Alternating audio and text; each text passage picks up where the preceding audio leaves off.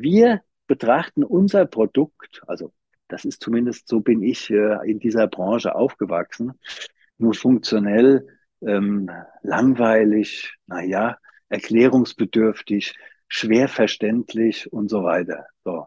Und mit den, mit diesen Attributen ausgestattet, kriegst du natürlich auch nichts auf die Straße. Also da kriegst du kein Glitzern hin. Die Versicherungspolice, die ich verkaufe, die man woanders auch kaufen kann, die gleiche Police, wenn wir Standardwerk verkaufen, warum soll der die bei mir kaufen? Oder sie? Warum? Ich muss eine Antwort dafür haben. Und die Antwort, die muss etwas sein, was den Mehrwert, was die Philosophie, was das, was du anbietest, für den Kunden bedeutet. Und das ist es, was ich meine. Da musst du nach dem Glitzern suchen. Das Apple-Glitzern.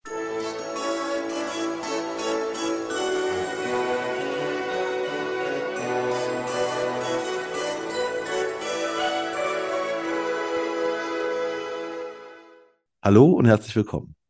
Mein Name ist Marco Peterson und ich begrüße Sie zu einer neuen Folge des Königsmacher Podcasts, dem Podcast der Versicherungsbranche mit den Besten von heute für die Besten von morgen. Mein heutiger Gast ist ein ehrbarer Kaufmann mit Stil und Haltung. So lautet seine Beschreibung auf LinkedIn. Und dass das nicht nur Worte sind, zeigt sich zum einen daran, dass er mit seinen Mitarbeitern Kunden bereits in der dritten Kundengeneration betreut und zum anderen auch, dass er Präsident des Verbandes Ehrbare Versicherungskaufleute e.V. ist. Unabhängig davon oder vielleicht genau deswegen ist er außerdem seit fast 40 Jahren in der Versicherungsbranche und wenn ich richtig unterrichtet bin, seit über 30 Jahren bei der RNV. Die Rede ist natürlich von Peter Peach, RNV Generalagent in Wiesbaden. Hallo Peter, schön, dass du da bist. Ja, guten Morgen, Marco. Super, was für eine tolle Einleitung. Vielen Dank. Ja, bin, und, bin ich ähm, richtig? Ja? Bin, bin, ich, äh, bin ich richtig informiert mit den über 30 Jahren bei der RNV? Ja, das ist äh, identisch. Also ich habe am 1.8.1985 die Ausbildung bei R&V begonnen.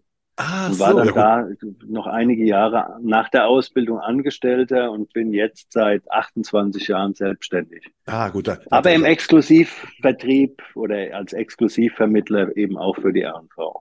Ah, gut. Okay, dazu, dazu kommen wir später. Dazu kommen wir noch später. Ja. Hast, du, hast du zu deinem äh, 30-jährigen Jubiläum eigentlich dann irgendwas bekommen von der RNV? Goldene Uhr oder sowas? Gibt es da sowas? Oder? Also sie haben mir eine Insel geschenkt, äh, mehrere Fahrzeuge, halt wie das so üblich ist in der Branche. ah, okay, klar. Nein, aber wir, wir, haben, äh, wir haben ganz tollen Kontakt. Also ich habe mit allen Menschen bei der Gesellschaft einen sehr guten Kontakt. Sehr auch, schön. Also, ja. Also ich bin mit meiner damaligen glücklichen Entscheidung äh, nach wie vor sehr zufrieden. Wunderbar, das hört man doch gerne. Und dazu kommen, zu der kommen wir gleich. Aber erstmal, bevor wir zum beruflichen kommen, kommen wir erstmal zu, ja. zu dir so als, als Person. Ja, das meine, ja. erste, meine erste Bitte ist immer, meine Gäste, stell dich doch selbst mal mit drei Hashtags vor und sag, warum du die gewählt hast. Okay, Peach versichert, Peach erklärt und ehrbare Kaufleute. Peach versichert, das ist sozusagen der Blickwinkel, aus dem ich die Welt betrachte. Ähm, warum das, das ist eine Eigenschaft bei uns, versichert zu sein. Was heißt das? Was ist das überhaupt? Ähm, was heißt versichert sein? Was bedeutet das? Äh, eben aus dem Blickwinkel von anderen auf Risiken schauen, auf deren eigene Risikoaffinität, also die Welt praktisch aus diesem Blickwinkel betrachten. Das ist so eins und erklärt, Peach erklärt deshalb, weil es ist ja absurd im Grunde genommen, dass wir uns überhaupt verstehen. Ja, weil jeder hat ja sein ganz eigenes Erfahrungsfeld, seine ganz eigene Sozialisation und, und, und. Und deswegen ist es so wichtig, dass man Dinge erklärt. Also nicht aus einem Herrschaftsdenken raus erklärt, sondern einfach sich erklärt oder den anderen sich erklären lässt, um besser verstehen zu können, um sich einfach besser aufnehmen zu können, die Ideen und Gedanken aufnehmen zu können. Und ehrbare Kaufleute, einfach äh, dieser Gedanke der Fairness, dieses tragende Bild. Es schauen sich zwei Menschen in die Augen, sie wissen genau, wovon sie sprechen, geben sich die Hand drauf und haben in diesem Moment dieses Schlüsselerlebnisgefühl, ja, das hält. Ah, also so der typische Handschlagvertrag quasi. Im Prinzip. Ja, ja? genau. Ah, so ist es. Ähm, genau, zu den ehrbar, ehrbaren Kaufleuten kommen wir auch später, auch später noch. Äh, ja. erstmal noch ein bisschen zu dir. Ich habe eine, die zweite Frage, die ich bei meinen Gästen stelle, ist, äh, wenn du ein Emoji wärst, welches wärst du?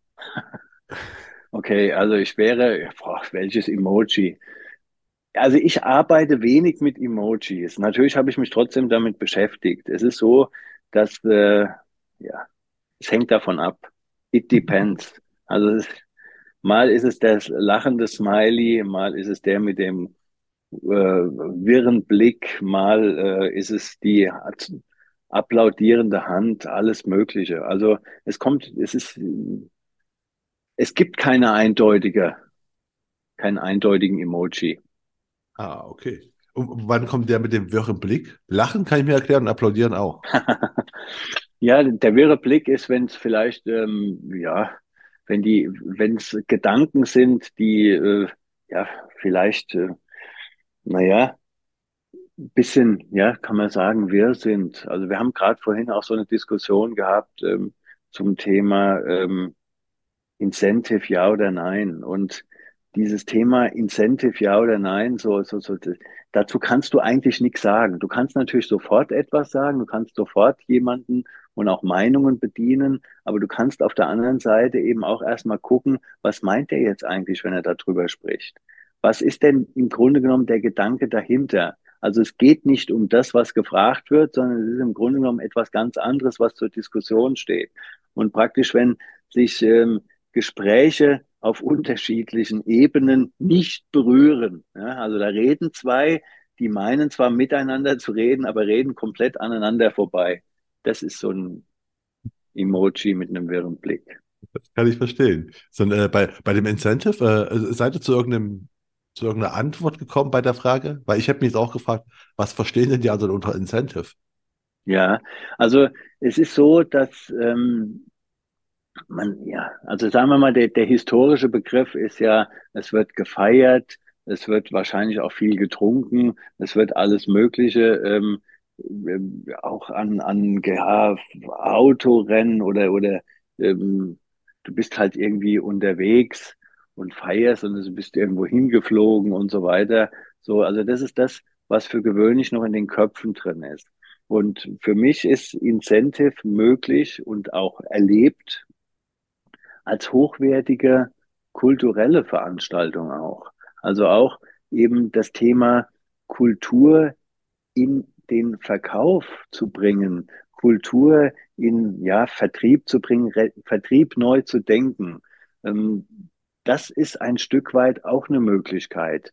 Wertschätzung und Anerkennung ähm, ermöglichen, auch äh, über alle Altersgruppen vielleicht hinweg und ähm, Sozialisierungsgrade, bist du denn jetzt schon Generalagent, Generalvertreter, Auszubildender oder was auch immer. Also die Möglichkeit einfach der Teilhabe an etwas Wertigem, so, so, so was wie ein Think Tank, eine Identifikationsplattform. In diese Richtung äh, sollte man das aus meiner Sicht entwickeln. Weg von diesem, sagen wir mal, krass abfeiern. Ich weiß auch nicht, ob das noch stark äh, in der Branche vertreten ist. Das, ich kann das ja nur, ich kann ja immer nur aus eigenem Erleben sprechen. Ich kann sagen, dass bei uns die Dinge wirklich ähm, in ein, für mich genau in die richtige Richtung gehen. Aber früher, also ne, du, hast ja, du hast ja eine lange Zeit. Äh, jo. blickst du drauf zurück. War, war früher aber schon so quasi die ganzen, die, diese Klischee-Incentive-Reisen oder was? Das Klischee, ja, also es ist schon klar, es ist Zusammenkommen, äh, dann wurde auch, äh, sagen wir mal, nicht wenig Alkohol getrunken, es sind so, solche, ja, Rollenspiele fast. Und ich glaube, diese Rollenspiele, also wenn wir das jetzt mal von den, äh, von diesen Incentives ableiten, diese Rollenspiele sind generell eine gewisse Herausforderung in der Assekuranz.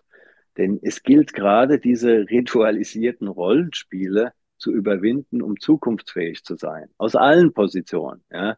Wenn du im, wenn du in der Agentur oder im Vermittlerbetrieb bist und die sagen, na ja, wir können, äh, wir bezuschussen beispielsweise jetzt der Versicherer, wir bezuschussen nur Außendienstkräfte.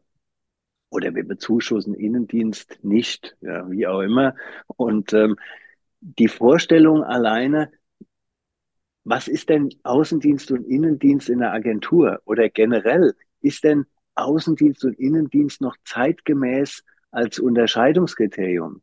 Wir sind ja alle in der Kommunikation mit Kunden. Jeder, der mit einem Kunden, mit einem möglichen Interessenten, mit der Gestaltung auch von Kontaktpunkten zu tun hat, ist aus meiner Sicht im Vertrieb, wenn du das Vertrieb nennen willst. Also, oder es ist eben Service, Service Management von Kundenkontakten, Erlebnismanagement von Kundenreisen. Es ist äh, alles, was denjenigen einladen kann, Fan zu werden, an jeder Stelle. Und aus der Sicht praktisch auf unsere Geschäfte zu schauen, ermöglicht auch anders zu gucken, als man es in der Vergangenheit gemacht hat. Es ist zum Beispiel, also aus meiner Sicht ist so ein Apple-Moment bei Versicherungen und der Vermittlung, der ist möglich. Allerdings setzt es ein anderes Denken voraus. Okay. Äh, hast, also, was machst du um den Apple-Moment? Oder warte mal, wir machen da, wir reden da, ich hab mir das kurz auf. Wir kommen da gleich später zu. Ich will kurz mal meine, meine, ja. meine, Ag Agenda, den, den, den, Leitfaden kurz durchgehen, sonst. Ja, super. Voll, ja. ne? tut, mir, tut mir leid. Ja. Nee, überhaupt, überhaupt nicht schlimm, ist ja schön. Äh, wir kommen jetzt nämlich noch zu, zu, zu, zu drei, vier, äh, nicht drei, vier, zu vier Kurzfragen, immer so entweder oder Fragen. Du sagst ja. einfach, was von beiden und warum. Ja. ja? Erste ist, Vintage oder neu? Vintage. Hat Erlebnis, Erlebnisspuren, ähm, trägt Geschichte, ähm, kann auch eine Kante haben, wirkt aber wertig. Ah, okay. Das zweite, chaotisch oder ordentlich? Chaotisch. Wobei chaotisch, also jetzt als, äh, als äh, ja, das ist, schwierig, ist schwierig. Aber dennoch chaotisch, denn ähm, wenn du Gott zum Lachen bringen willst, erzähl ihm von deinen Plänen. das stimmt. Ja, also insofern ist äh, also der Unterschied zwischen Plan und Realität ist, glaube ich, das auch, dass man ordentlich plant, aber die Realität chaotisch ist. Und also im Sinne des Plans, die ist halt wie sie ist. Und deswegen sage ich mal, ist mir chaotisch lieber, es ist mir lebensnäher. Okay. Die dritte äh, Auswahl ist Barfuß oder Lackschuh?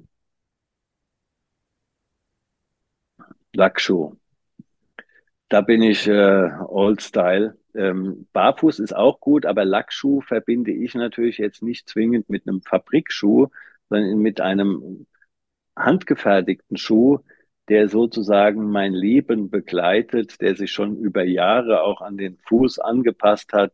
Mein Fuß hat sich an den Schuh angepasst und es ist praktisch ein Begleiter, auf dem ich durch mein Leben schreite. Das äh, könnte ich mit Barfuß genauso, aber es ist dann eben noch so ein Schutzmantel.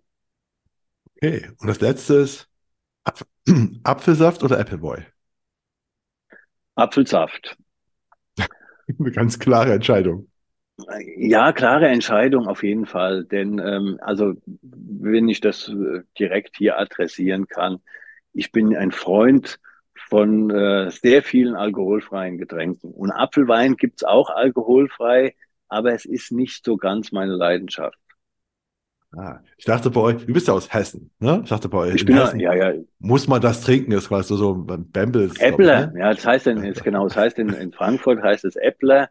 Ähm, ich war übrigens in meiner Zeit als, äh, da war ich Organisationsleiter, das ist lange her, da war ich in Leipzig. Und meine Leipziger Kollegen, die kamen alle auch aus Leipzig oder aus der Umgegend, Mark Randstedt und so, ich erinnere mich noch, und mit denen habe ich damals hessisch Sprachkurs gemacht. Da haben wir Spaß gehabt miteinander. Ja. damals gab es Badesalz. Badesalz war so ein, äh, gibt's heute noch so ein mhm. Komiker-Duo aus Hessen, die sehr stark in Mundart sprechen. Ne? Und wir haben dann, wir haben dann immer geübt. Ja. Ja. Und äh, ja, genau. Und meine Kollegen aber auch, die meine meine sächsischen Kollegen können sich genauso noch daran erinnern und immer wenn wir uns sehen, ist das so einfach ganz lustig. Also es ist eben etwas, was einen verbindet, so eine Regionalität. Ja, ich hoffe, du hast auch äh, sächsische Wörter dann gelernt. Im Gegenzug. Habe ich auf jeden Fall. Zwei Jahre. ich war, ich, ich habe zwei Jahre durfte ich sächsische Wörter lernen, teilweise Begriffe. Ja, das ist ja das Tolle eben, die ich vorher noch nie gehört habe, aber die mir dann auch wiederum natürlich äh, ja, auch ein Stück weit was gezeigt haben. Also wie, diese zwei Jahre, die waren so kurz nach der Wende, die waren wirklich toll. Es war so ein wahnsinnig tolles Erleben. Ähm, und gleichzeitig war für mich zu dem Zeitpunkt eines klar. Das größte Problem ist, dass wir die gleiche Sprache gesprochen haben. Das hat alles vermeintlich so einfach aussehen lassen, wie es aber schon damals aus meiner Sicht nicht war. Ähm, das ist schon schwierig einfach. Also die Situation. Und ich habe das so wunderbar erleben dürfen, ähm, auch mit tollen Menschen eben sprechen, ähm, die auch eben die Situation damals so geschildert haben, wie sie für mich war. Es ist eben einfach so, ich habe mir vorgestellt, deine Heimat ist, indem du deine Spielregeln, alles, äh, wo wie du aufgewachsen bist, die für dich natürlich sind und die, die, die Teil von dir sind, die sind jetzt auf einmal weg, aber das gleiche Land ist noch da. Und dann kommen welche, die sprechen ganz anders, die haben ganz andere Ideale und du fühlst dich jetzt erstmal schwierig oder auch nicht. Aber dieses, dieses Aufeinandertreffen und die, die Sprache, die sozusagen das erleichtert, hat es aus meiner Sicht nicht leichter gemacht. Aber gut, jetzt sind wir so, so viele Jahre weiter und ähm, ackern teilweise immer noch daran rum. Ja, stimmt, aber es wird schon besser, glaube ich. Also, also als, als, ja, aus, aus, der, aus, der, aus der Ostsicht kann ich sagen. Es gibt zwar so also historisches Pflegen von irgendwelchen Sachen, aber im Großen und Ganzen sind die ganzen Dispute, glaube ich, sind echt viel, viel, viel geringer geworden. Das also ist schön. Mein, aus meiner ja, Erfahrung, also, der, der aber auch 19 Jahre im Westen gelebt hat, in Köln gelebt hat. Ja, äh, ja, genau. Auch Köln ist ja, genau, ist ja die, die Welt immer in Ordnung. Ja, ist nochmal eine ganz andere Kultur, muss man sagen. Also. Ja. Ja, ähm, ja du bist, du bist Hesse, haben wir gerade schon gehabt. Äh, du, du bist immer in Wiesbaden, warst du schon immer von klein auf da in der Region oder? Ja, also ich bin in Frankfurt, Frankfurt am Main geboren, ja, die erste Klasse noch mitgenommen. Dann sind wir zwischen Frankfurt und Wiesbaden gezogen. Meine Eltern damals äh, so ein ja, Neubaugebiet ähm, zusammengewürfelt sozusagen. Da kamen sie von all, überall her. Die Kids, also die da waren. Und so hat man sich schnell äh, gefunden. Dann war ich äh, in Wiesbaden auf der Schule, also am Gymnasium, dann eben auch die Ausbildung bei dem Wiesbadener Versicherer damals begonnen. Dann bin ich nach Wiesbaden gezogen. Dann war ich eben in, äh, in Schönfeld, südlich von Dresden, 40 Kilometer, ein Jahr. Dann war ich ein Jahr in Leipzig. Ja, dann war ich in Darmstadt und dann wieder in Wiesbaden. Ah, und äh, du hast also erzählt, du hast bei dem Wiesbadener Versicherer deine äh, Ausbildung gemacht. Äh, was wolltest du werden als Kind? Weil du hast vorhin auch erzählt, du bist zufälligerweise da hingekommen. Ja, also ich habe gar keine Ahnung gehabt. Also um das mal ehrlich zu, zu sein, ich hatte keine Ahnung. Ähm, ich habe auch keinen Berufswunsch gehabt. Also vielleicht wäre ich Fußballer, hätte ich gern wäre ich geworden, genau, weil ich unheimlich gern Fußball gespielt habe. Aber da habe ich mich dann früh, ja, früh ähm, haben meine Eltern mich zum Tennis angemeldet und haben dann sozusagen versucht, äh, das so ein Stück weit umzuerziehen. Ähm, und da war dann ja die Basis Fußball war weg. Ich habe äh, Musik gemacht, Gitarre gespielt ähm, und ja, ich wollte einfach nur so, ich wusste genau, was ich nicht will. Das klingt jetzt vielleicht blöd. Ich wusste, dass ich, ähm, ich wollte nicht direkt zur Bundeswehr nach der Schule. Das war das Einzige, was ich wusste. Ich hatte also kein Ziel, ich hatte eher ein Nicht-Ziel. Aber ich jetzt nicht als Verweigerer, sondern einfach so, ähm, ich wollte so, so ein bisschen irgendwie Freiheit, äh, also frei sein in der Gestaltung meiner Tage. Ne? Und meine Eltern haben dann gesagt, okay, du machst, mach das Abitur, weil meine ganzen Kumpels waren Realschüler und ich hätte dann eigentlich am liebsten auch vorher so die Schule beendet, weil die Jungs ne, hatten schon immer mal ein bisschen Geld in den Taschen am Wochenende und ich hatte noch, war noch auf mein Taschengeld sozusagen angewiesen. Das äh, führte mich dazu, dass ich schon darüber nachdachte, irgendwie auch eine Ausbildung zu machen, aber jetzt nur wegen des Geldes, nicht weil ich irgendwie etwas unbedingt machen wollte. Und ähm, naja, dann haben meine Eltern gesagt, alles klar, kannst danach im Abi machen, was du willst. Ähm, Und da habe ich gesagt, ja super, genau so machen wir das. Und dann wusste ich aber, hey, da kommen aber dann andere Zwänge auf mich zu. Den wollte ich mich jetzt nicht direkt aussetzen, also was tun.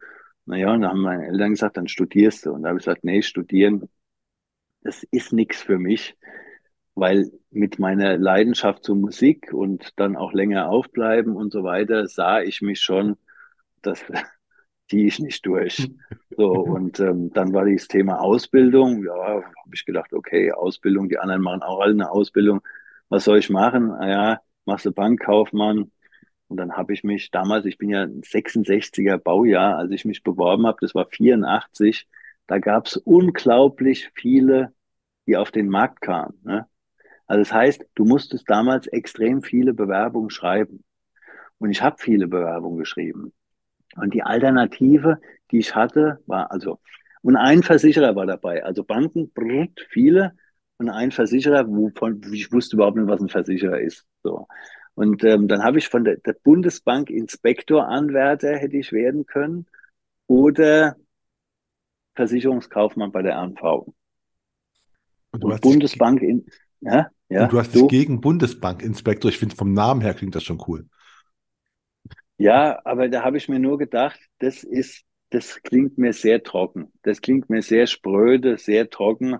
Das war jetzt so gar nicht so meine Wunschvorstellungswelt. Natürlich hätte man, kann man sagen, ja, das ist doch sicher und toll und so weiter, aber das hat mich ja nicht interessiert. Also Sicherheit an sich ist nicht das Motiv gewesen, was mich für, für meine Berufswahl ähm, geleitet hat oder zu meiner Berufswahl. Also und von Versicherung hatte ich überhaupt keine Ahnung, aber es war ein Vorteil, es war in Wiesbaden und gesehen hatte ich das auch schon, weil im Wiesbadener Hauptbahnhof, wo ich dann, als ich in der Schule war, immer äh, da durch bin, durch den Bahnhof, da war R&V ganz groß. R&V war da. Ne? Und deswegen wusste ich, R&V, ja, die gibt's hier in Wiesbaden. Und ähm, als ich dann aber die, die, die, na, das Assessment Center muss man machen und Gespräch und dann bin ich angenommen worden und dann musste ich mich erstmal damit beschäftigen, was das überhaupt ist. Also vom Grundgedanken her hat sich ja heute nicht geändert. Also Schüler auch, äh, die, die Abitur machen, wissen heute auch nicht zwingend, was eine Versicherung ist. So, und ja, und so bin ich dann da, so habe ich da angefangen, habe das dann gelernt. Also ich, wir wurden damals in drei Gruppen noch eingeteilt. Also die einen, die praktisch Leben gemacht haben, die anderen haben äh, HUK gemacht, also und die anderen Sach. Also die Abteilung, während, in, in denen man während der Ausbildung war, warst du entweder da, da oder da. Theorie und Berufsschule und so weiter haben wir ja alle alles gemacht. Und so bin ich dann in HUK gelandet.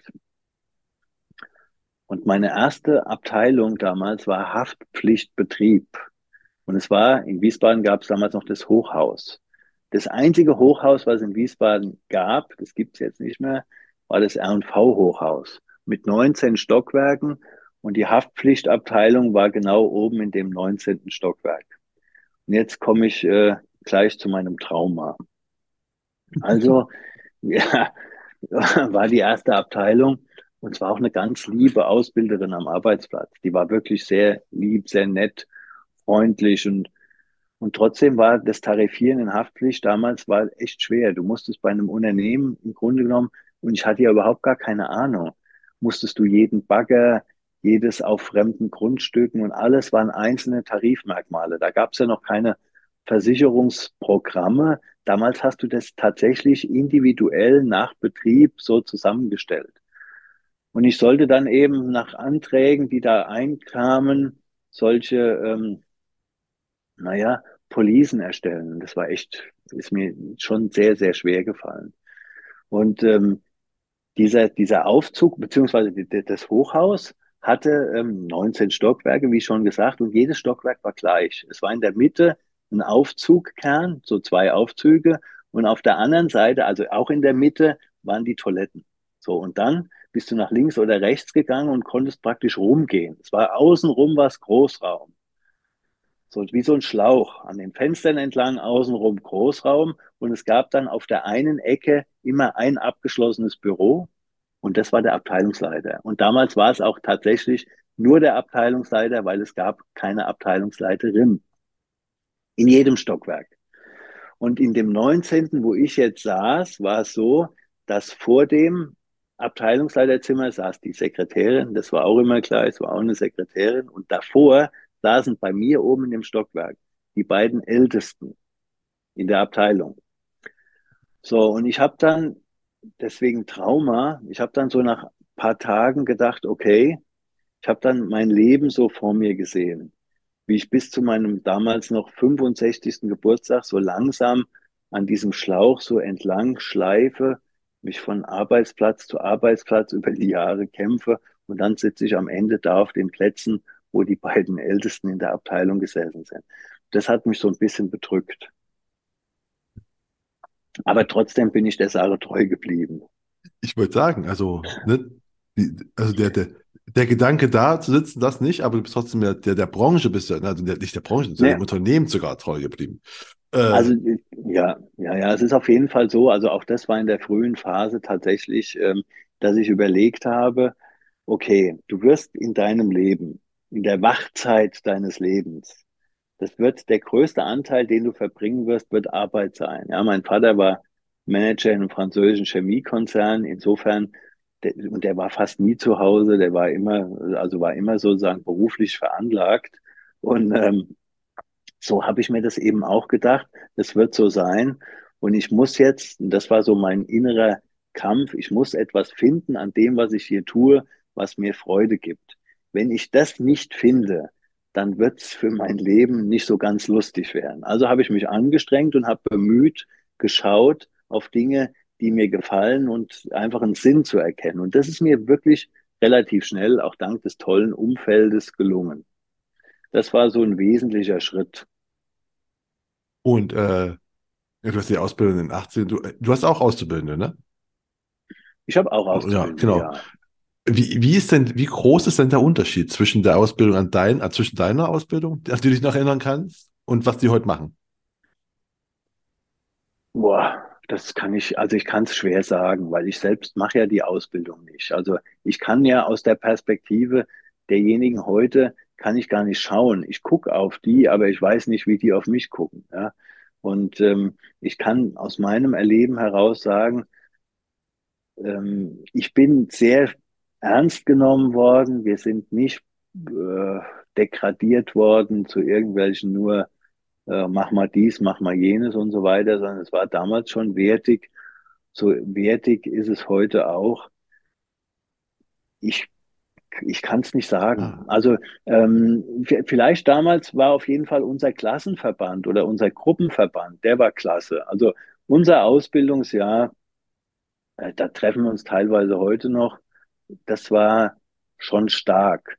Ob diese Gruppierungen heute noch so stark sind, das weiß ich nicht. Also da habe ich, da habe ich eher äh, die, ähm, ja, das Gefühl, dass so dieses Zusammengehörigkeitsdenken anders geworden ist. Aber da kann ich mich auch täuschen. Ich, ich hätte ja sagen, ja. Ich, ja, dachte du? nämlich, dass das vielleicht heute, dass das, das ist heute, dass man heute mehr, mehr, äh, nicht frei, sondern mehr, mehr, mehr, äh, ähm, äh, es, weniger Regeln kann man auch nicht sagen. Also, weißt du, wo man sagt, man wird mehr reingeworfen ins Wasser, muss quasi so mehr versuchen, selbst sich zurechtzufinden, weißt du? Dass man es damals noch einfach viel strukturierter war. Das hätte ich, hätte ich gedacht. Also ich hoffe mal, dass es so nicht ist. Also ich glaube, du hast auf jeden Fall recht. Also auch das haben wir, war vorhin äh, in dem Vorstandsmeeting, war das auch so ein Thema gewesen. Es gibt tatsächlich heute immer noch Anbieter am Markt, die auch Auszubildende ähm, schon pervers ausnutzen. Ähm, das, das tut mir weh und das zeigt mir, dass wir immer noch so ein kleines bisschen einen kränkelnden Prozess haben, der, wenn man aber auch genau drüber nachdenkt, natürlich auch wieder begründet ist dahin, dass die Leute, die alle jetzt in Verantwortung sind, sind ja auch irgendwie in der Branche sozialisiert. Ähm, und das war schon so ein bisschen so ein Drilldenken gewesen. So und ähm, wenn du jetzt mit dem Jürgen Hilb von Heidenheim von der von der Hochschule sprichst, der sagt, Mensch, aus dem Vertrieb laufen heute auch immer noch viele weg, die auch da geplant eigentlich rein wollten. Warum? Naja, sie werden allein gelassen, sie kriegen irgendwie einen Kundenbestand und wenn nichts passiert, dann kriegen sie gleich Druck. So, ne? ist jetzt ein bisschen überzogen. Aber wenn du so arbeitest, wenn du so mit Menschen umgehst, wenn du glaubst, dass das Erfolg bringt, dann bist du ja auch grenzenlos dumm. Ja? Aber so war es halt in der Branche. Vertrieb ist aber ein gutes Stichwort, weil in der Ausbildung warst du noch nicht im Vertrieb, oder? Nein, nein, nein, genau. Damals war es so, ja genau, also damals war es so, dass äh, man durfte, also es, es, es gehörte nicht zur Ausbildung mit dazu. Und ähm, ich hatte eine Abteilung, in der war es ein bisschen langweilig. Und der hätte ich jetzt drei Monate bleiben sollen. Und da ich so ganz gute Beurteilung relativ schnell hatte nach meinem Orientierungsprozess für mich selbst, ähm, habe ich dann gesagt, na Mensch, gibt es denn eine Möglichkeit, was anderes zu machen? Und das war eben so dieser Zufall. Da war dann die Industrie- und Firmenberatung, Vertrieb, Industrie, Firmenberatung in Wiesbaden, die gesagt haben, sie hätten gern mal einen Auszubildenden. Ja, so, und dann matchte das, dann haben wir uns getroffen und dann war das natürlich für mich gleich ein, ein, ein hell scheinendes äh, Paradies, weil die Leute dort, da ja, ging es ja nicht drum, bist du jetzt Auszubildender oder musst noch lernen und so weiter, sondern da ging es nur drum, bist du dabei, machst du was, bringst du dich ein, klasse, komm ins Team. So, also dieses, natürlich musste ich lernen, Klar, aber aus einem Selbstantrieb, das habe ich ja heute auch noch. Ich lerne ja heute auch noch jeden Tag. Ich bin aber deswegen keine, ich bin ja heute, wäre ich genauso noch Auszubildender, wie ich damals war.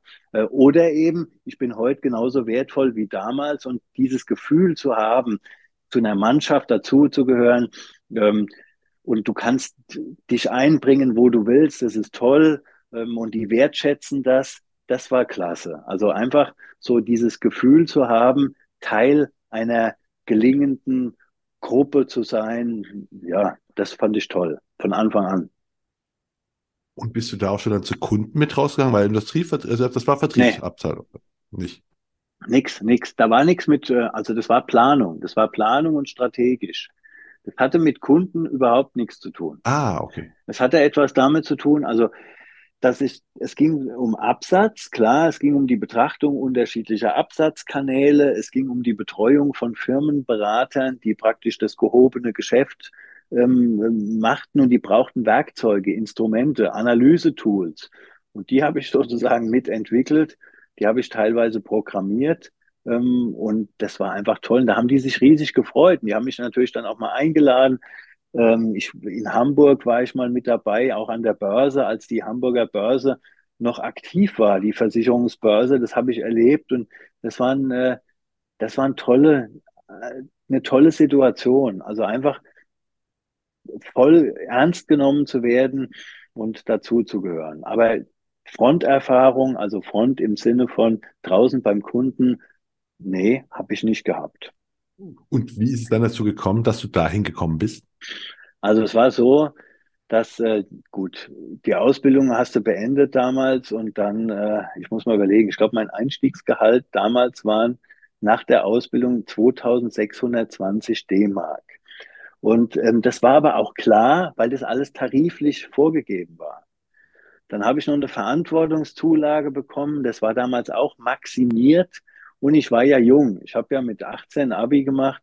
Und jetzt war ich dann äh, 21, glaube ich, als die Ausbildung rum war. Und da war praktisch der Tarifvertrag, war meine Grenze nach oben. Das war nicht meine Sicherheit, das war mein Gefängnis. Und der Tarifvertrag, ähm, und dann ist jemand, mit, für den ich zugearbeitet hatte bei A&V in Wiesbaden, der ist nach Düsseldorf gegangen zu einem Mehrfachagenten und hat da den Bereich Firmen übernommen, also ein großer Mehrfachagent.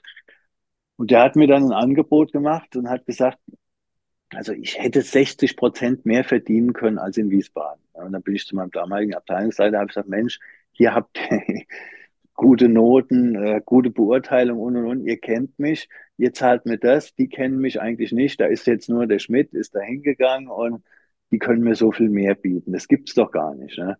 Und dann hat der damalige Abteilungsleiter gesagt, ja, es gibt die Möglichkeit, entweder gehen Sie studieren und kommen wieder, ne? Oder sie gehen in den Außendienst und kommen wieder. Ich kann dann eine Stelle dotieren, auf die bewerben sie sich. So, das wäre halt ein Weg. Und da habe ich gesagt, na ja, Studium äh, ist nichts, ziehe ich nicht durch, das ist nicht meine Welt. Und ähm, das zweite Außendienst, nee. Und Außendienst, nee, war deshalb, weil ich natürlich so Schablonen im Kopf hatte, die im Übrigen heute immer noch viele im Kopf haben, was das denn wäre. Ja, ich habe mich da klingeln sehen und schwätzen und reden und so weiter und so fort. Da habe ich mir gedacht, nee, das bin ich nicht. Ähm, das kann ich nicht. Ich kann das nicht. Ne? Und da hat man, der hat damals gesagt, Herr Peach, gehen Sie in den Außendienst, Sie werden dort Ihren Weg finden. Und es hat er, weil wir uns gut verstanden haben, und er hatte es so eindringlich gesagt, da habe ich darüber tatsächlich nachgedacht und dann habe ich gesagt, okay, ähm, also ich würde mir es zutrauen, aber nur unter einer Bedingung, wenn ich einen schriftlichen Vertrag bekomme von ihm, wo drin steht, dass ich innerhalb von zwölf Monaten auf meinen Job, den ich dann im Augenblick ausführte, wieder zurückkommen könnte zu den gleichen Bezügen. Und ich habe gesagt, ich würde auch nie wieder wegen Geld fragen. Und den Vertrag habe ich bekommen. Und da habe ich gedacht, okay, na, jetzt gehst du in den Außendienst. Und ich bin dann in den Außendienst und obwohl ich ja die Ausbildung beendet hatte, ich war Versicherungskaufmann, ähm, ähm, war damals der Staat im Außendienst für alle, für Berufsfremde und äh, Außenberuf gleich ein sogenanntes Lehrinspektorat. Lehrinspektorat hieß, du warst sechs Wochen oder drei Monate, das kriege ich leider nicht mehr genau hin, im Hotel. Und zwar immer von Montag bis Freitag. Bei mir war das in Alzey. Alzey, äh, ja, kann ich mich noch dran erinnern. Und ähm, dann hatten wir vormittags, hatten wir Theo also Theorieunterricht. Die ersten eine Woche oder zwei Wochen waren es komplett nur Theorie, damit die Leute halt eine gewisse Grundahnung hatten. Und danach ging es los, dass wir schon aus dem Hotel heraus in nebenberuflichen Kundenbeständen arbeiten sollten. Und das Wesentliche war, nicht anrufen, gar nichts, einfach an der Tür stehen und klingeln. Und das war schon äh, eine Herausforderung. Also, weil an der Tür stehen und klingeln und dann macht dir einer auf. Und äh, die, also die einzige Hoffnung, die ich hatte, das muss ich ehrlicherweise sagen, war, entweder hoffentlich geht die Klingel nicht oder hoffentlich ist keiner zu Hause und macht die Tür auf. So, und dann sind wir dann abends, sind wir ja immer wieder zusammen alle im Hotel aufgeschlagen und dann gab's noch mal eine Runde, so eine Stunde Austausch, wer hat wie viele Gespräche geführt, wer hat welche Erlebnisse und, und, und. Und da ist dann schon so ein, naja, da ist schon der Wunsch auch in jedem gereift, dass man doch mal besser so ein Gespräch auch führt, weil man will ja nicht am Ende derjenige sein, der noch keins geführt hat. So, also wurden die, die Klingelversuche von Tag zu Tag, sagen wir mal, nachhaltiger. Ne? Also wirklich, dann wolltest du dann auch irgendwann mal, dass jemand die Tür aufmacht.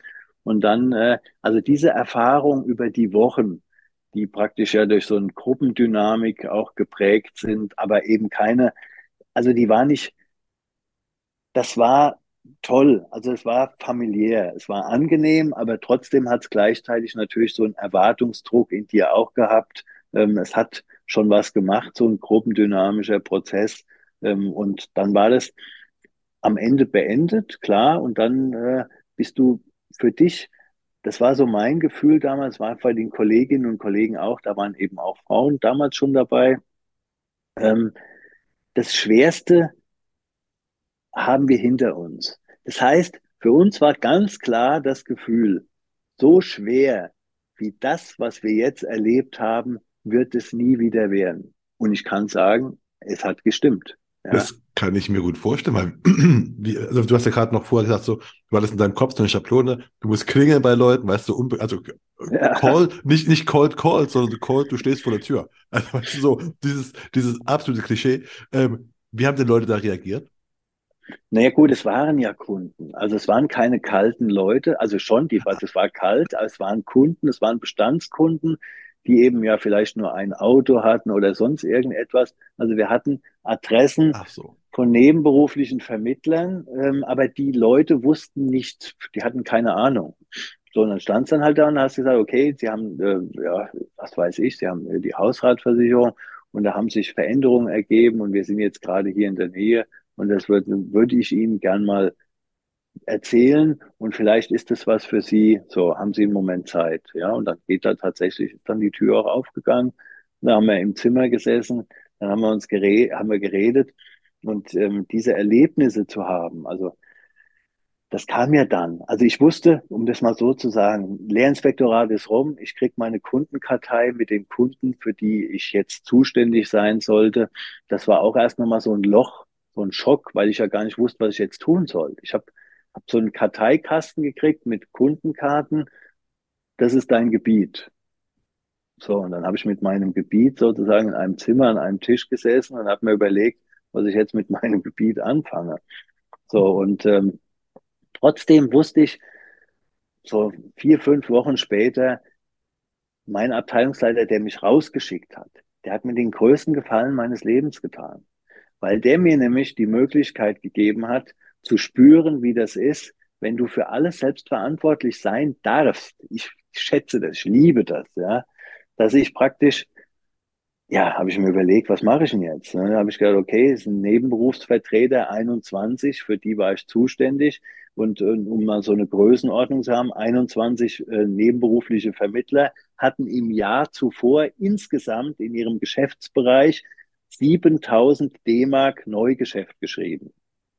Und das hat man mir gegeben, weil man gesagt hat, naja gut, da kann er nicht viel kaputt machen. Da konnte ja nicht viel kaputt machen. So, wenn es nichts wird, ist nicht schlimm. Ne? So. Und ich habe mir dann überlegt, okay, diese 21 Leute, die müssten ja in dieser Kundenkartei auch drin sein. Das stimmte auch. Aber ich habe mir dann überlegt, warum haben die denn, teilweise hatten die gar nicht viele Verträge bei R&V. Und ich wusste ja schon, dass man mehr als einen Vertrag hat, wenn man alles bei einem hat. Und dann habe ich mir die Frage gestellt, wenn die jetzt schon Vermittler sind und haben nicht alle Verträge bei dem, bei der eigenen Agentur, da muss es ja Gründe für geben. Was ist denn da los? Also habe ich mit den 21 Leuten erstmal gesprochen, ne, angerufen, habe gesagt, würde gerne mal vorbeikommen, bin der Neue ähm, und würde gerne mal wissen, wie ist es bisher gelaufen, was haben sie für Erwartungshaltung und und und. Und ich habe dann festgestellt, gut, da waren welche dabei. Ah ja, wir haben das vom Vater übernommen, ja, der ist verstorben oder sonst was, ja, wir lassen es so weiterlaufen, aber selbst haben sie gar keine Ahnung. Ja. So, okay. Dann waren welche dabei, die gesagt haben, ja, ähm, ich würde gern mehr machen, aber ich weiß gar nicht, was ich tun soll. Und die kommen dann immer nur und sagen, wir brauchen mehr Geschäft, wir brauchen mehr Geschäft. Dann habe ich mir gedacht, okay, gut, also da waren willige Menschen dabei, und denen hat man aber nicht gesagt, was sie tun sollen. Da hat man nur mit solchen, na, ja, mit, wir brauchen mehr Geschäft. Ja, dann habe ich mir gedacht, okay, was würde ich mir darunter vorstellen? Hätte ich vielleicht auch keine Ahnung. Also habe ich mir überlegt, ich mache jetzt einen ganz klaren Plan. Ich sage jetzt, ich mache, habe hab für mich dann überlegt, ich rufe einen Wettbewerb aus. Das habe ich mit dem damaligen Orga-Leiter dann abgesprochen, habe gesagt, ich bezahle das von meinen Provisionen ich möchte gerne, dass jeder von diesen Nebenberufsvermittlern gewinnen kann. Das ist für mich wichtig. Also nicht nur drei, sondern jeder kann gewinnen, weil äh, es geht darum, dass man mir ermöglicht, drei Verträge zu machen. Jeder, der mir ermöglicht, drei Verträge, damals habe ich, haben wir Frauen ausgesucht, wir haben eine Unfallversicherung mit Beitragsrückgewehr genommen, weil Frauen, Hausfrauen sind nicht vom Schutz der Berufsgenossenschaft umfasst, sind aber meistens ja damals auch äh, die Seelen der Familie gewesen, so wie es heute auch ist. Also haben sich halt äh, gegendert, paar Rollen verändert, aber es ist immer jemand, der äh, ein Stück weit eben für etwas für einen familiären Zusammenhalt notwendig ist. Und wenn du dann den schlechtesten Versicherungsschutz hast, ist es blöd. So, und das konnte man eben ganz schön machen. Dann sagen hier Unfallversicherung mit Beitragsrückkehr. Also erstmal ist Schutz da. Und zweitens, ähm, das Geld kommt wieder, egal ob Leistungen fällig werden oder nicht. Und dann haben wir zwölf oder 15 Jahre gehabt. Und gesagt, dann haben wir Frauensparplan genannt. So. Und ja, das war eine nice Story, die hat gut funktioniert, weil das Geld kam ja eben, wie gesagt, auch egal wie, immer wieder zurück. So, und dann habe ich die Leute eingeladen, die Nebenberufler, in so eine Gastwirtschaft, in so den, den, den äh, Nebenraum dann, so der Veranstaltungsraum. Und dann habe ich das präsentiert. Und am nächsten Tag rief der Erste an, Vormittag. Er sagt dann, hey, hast du Zeit? Und dann ich, war ein Bäuerchen, also ein Bauer, tatsächlich ein Landwirt aus einem Ort zwischen Wiesbaden und Limburg, links äh, der Hühnerstraße, so ein kleines Nest. Und da habe ich gesagt, ja, was geht's denn? Also er sagt, ja, du hast doch gestern präsentiert, äh, wir ziehen mal los. Und da habe ich gesagt, wie, ja, hast Zeit? Da sage ich, ja, ich habe Zeit, könnte in einer halben Stunde da sein. Bin ich in Wiesbaden losgefahren, nach Panroth, so hieß der Ort, zu dem Bäuerchen. Bin ich ausgestiegen, da stand er schon auf dem Hof. Und dann habe ich gesagt, was machen wir jetzt? Mir gehe. Da habe ich gesagt, okay, naja, ich mit meinem kleinen, mit der Tasche, ne, da lang. Und dann äh, stehen wir, gehen, gehen wir praktisch in ein Haus. Wir sind da lang gelaufen und gehen, ohne zu klingeln, in ein Haus rein. Und das war mir schon, war mir unangenehm, ja, weil ich hatte ja gar keine Ahnung, aber dass man jetzt so unangekündigt für mich irgendwo reingeht, die Tür auf, aber gut, komm. Naja, dann hat er mich durch den Flur geführt, war immer noch keiner aus dem Haus zu sehen. Und dann sollte ich mich da, da ist die Küche, setze ich da auf die Bank. So, und dann kam irgendwann die, die, Frau, die, die Dame des Hauses, ähm, kam rein und ähm, der war auch da. Ne, und dann habe ich, wollte ich anfangen, mich vorzustellen. Und dann hat er, das mir ins Wort gefallen, hat gesagt, das ist der. Habe ich ja heute Morgen schon gesprochen von, sagt er zu ihr. Und äh, dann gucke ich ihn nur an und dann sagt er, dann dachte er, schreib.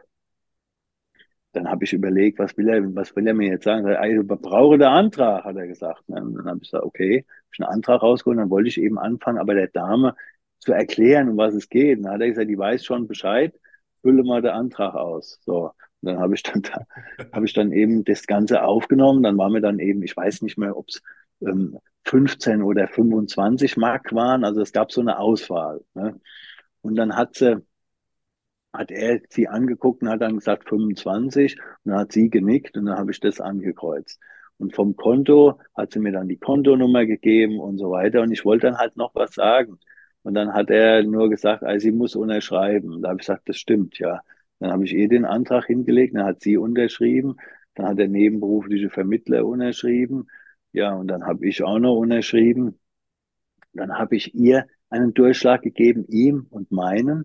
Und dann wollte ich noch reden. Und dann hat er gesagt, wir müssen weiter. So, dann haben wir uns verabschiedet, sind wir raus. Und so sind wir dann tatsächlich von Haus zu Haus gezogen. Und haben an dem Tag mehr Geschäft geschrieben als das ganze Gebiet im Jahr zuvor. So, und so fing das, so fing praktisch mein, mein Erlebnis ähm, in der Assekuranz an. Und das Schöne für mich ist eben dieses Selbstwirksamkeit spüren. Also eine Idee haben, was planen. Du, und natürlich gab es danach auch immer mal wieder Dinge, die nicht so gut gelaufen sind. Ja, aber das ist ja genauso, äh, daraus lernst du ja genauso. Da lernst du eben gut, beim nächsten Mal mache ich es anders. Da justiere ich mal da um, da versuche ich mal das. Und das ist ja das Schöne, dass wir so schnell Rückmeldung bekommen. So unglaublich schnell. Ähm, sich weiterentwickeln können, das finde ich nach wie vor grandios. Okay, wie du früher deine Kunden bekommen hast, mit klar, bist einfach in Häuser reingegangen mit Leuten und hast Verträge unterschrieben. Ähm, ja. Aber du hast du hast du die ganze Zeit mit mit mit äh, äh, äh Teilzeit, nee, Nebenzeit, äh, nebenberuflichen Nebenberuflern? Nee. Also das war ja so, genau, die nebenberuflichen Vermittler, das ist ja dann, also das war ja praktisch mein erstes Jahr mein erstes Jahr im Außendienst. Ähm, dann ist die Mauer gefallen. Oder es war vorher schon, ich weiß nicht mehr genau, es war also so überschneidend. Und ähm, mein Abteilungsleiter, der mich in den Außendienst geschickt hat, der wurde dann Filialdirektor in Dresden. Und da hat er mich natürlich gefragt, ob ich mitgehen will nach Dresden. Da war ich ja gerade aber dabei, das Gebiet sozusagen aufzubauen und das war, kam noch dazu, ich habe also nicht nur diese Nebenberufler betreut, sondern in meinem Vertrag war auch drin vom Anfang an, ich mache die Firmenberaterausbildung. Das war auch ein grandioser Luxus, einfach weil ich aus der Industrie- und Firmenberatung, Verwaltung, Vertrieb kam, sollte ich den Teil an Erfahrung auch mitnehmen, weil ich den ja zugearbeitet habe. Das war schon Qualität, das war schon super und es war jeden Monat eine Woche Seminar in Hohenroda, das weiß ich auch noch. Auch da sind noch Kollegen da, die das mitgemacht haben. So. Und gleich, so jetzt ist also sagt der Abteilungsleiter damals, wollen Sie mitgehen äh, nach Dresden? Sage ich, ja, was soll ich machen? Ähm, ja, hat er gesagt, äh, Ausbildungsreferent vielleicht. Dann habe ich gesagt, Ausbildungsreferent, ja, ist schön, hat man, macht man mit den Nebenberuflern auch gerade Spaß. Das funktioniert ja ganz erfolgreich so, ja, könnte ich mir vorstellen. Und dann hat er gesagt, ja, er wird aber, also er ist, äh, damals hatte die R&V noch getrennte Organisationen. Es gab eine R&V Allgemeine und eine R&V Leben. Und diese gesamte Vertriebsstruktur war auch getrennt. Und er wird eben R&V Leben Direktor. Und da habe ich gesagt, ja, von Leben und Kranken habe ich mal in der Ausbildung gehört, aber sonst habe ich ja keine Ahnung. Ne? Dann hat er gesagt, na ja, dann machen Sie eben noch das Jahr über alle Seminare, die es gibt. Dann sind Sie fit und dann können Sie das selbst unterrichten. Und da habe ich gedacht, okay, ich mache also einmal die Firmenberaterausbildung, ich mache gerade mal mein Gebiet äh, und das dritte ist ja Ausbildungsreferent, äh, Vorbereitung durch diese ganzen Leben-Krankenseminare. Okay, wenn nicht jetzt, wann dann? Und dann, äh, ja, dann habe ich das alles gemacht und es ist alles super gelaufen. Und dann war ich am, am 1. Januar, kein, äh, es war 19, glaube ich, 93, lass mich mal überlegen. Ähm, nee, 92, 93, genau. 92, 93 war ich in Dresden, ja, Ausbildungsreferent. Erst der erste 92, so. Ja, und ähm, da war ich dann eben in Schönfeld in dem ehemaligen, äh, ja, es war so ein Ferien, Ferienwohnheim von einem Werk aus Thüringen, glaube ich. Da habe ich dann äh, meine Wochen verbracht und Seminargruppen betreut. Ah, dann hast du also, also du hast quasi die, ja, die, die, den RNV-Vertrieb für äh, Dresden geschult.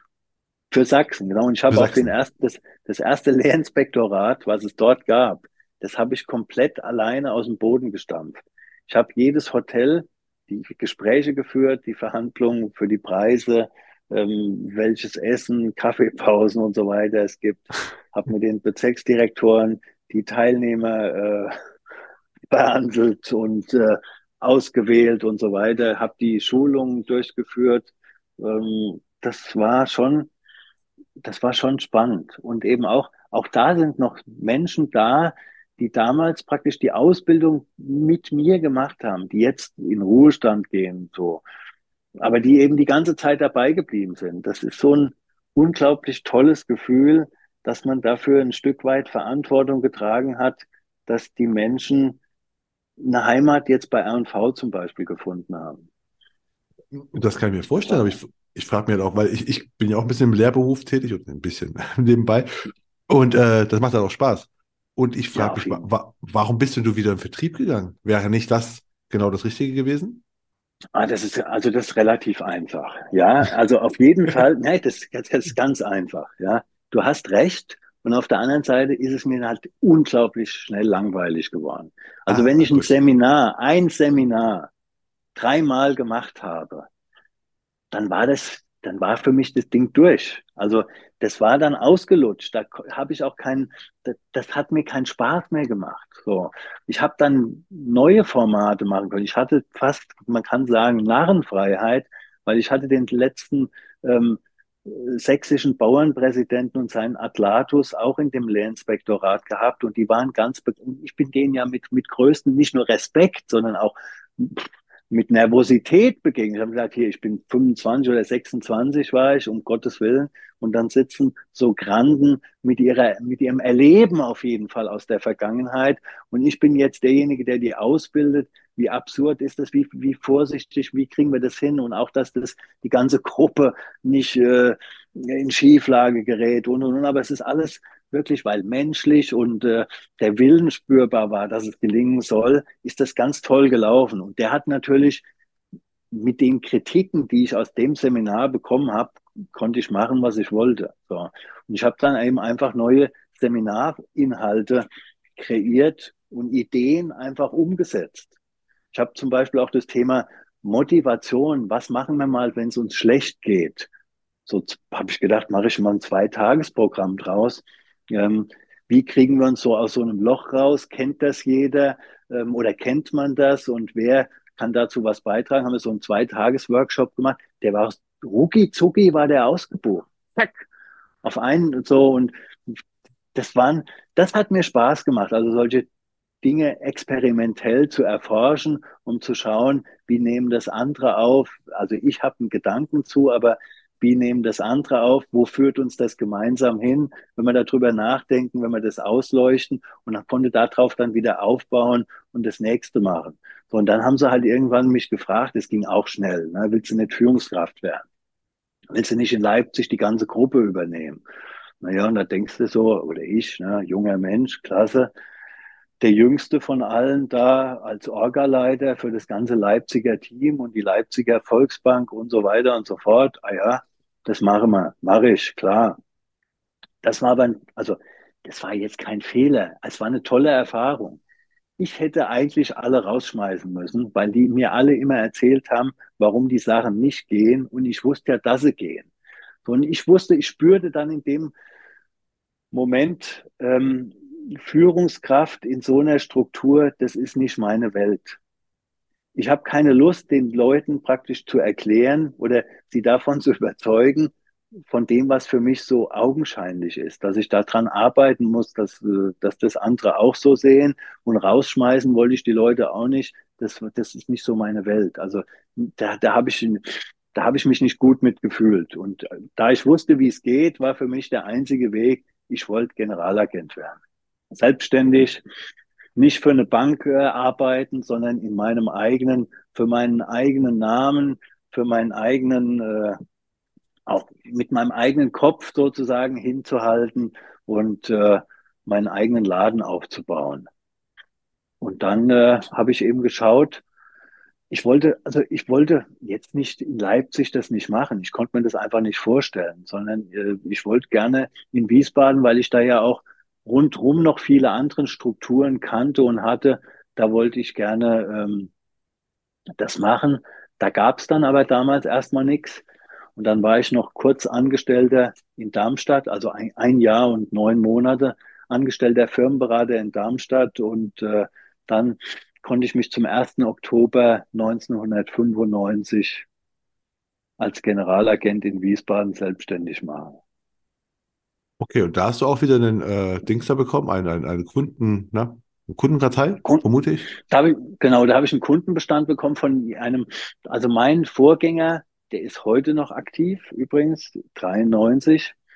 Äh, mein Vorgänger ist, äh, der war Angestellter Hauptvertreter, so hieß das halt. Also war Angestellter und er wurde 65 zu dem Zeitpunkt und dann äh, musste er halt aufhören.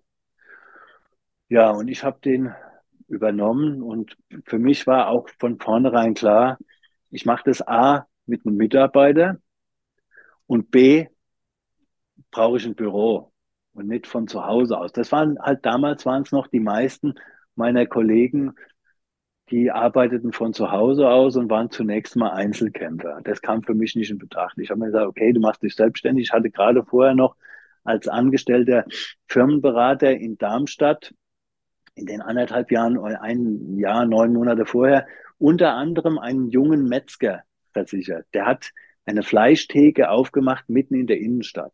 Und das war damals revolutionär, weil es so eine Heißtheke war. Also das war so, so eine Erlebnismetzgerei praktisch, so der Prototyp, kann man sagen. Und der junge Mann, der war paar 20, der hat sich über eine Million Schulden oder Investitionssumme erstmal an den Backen gehängt.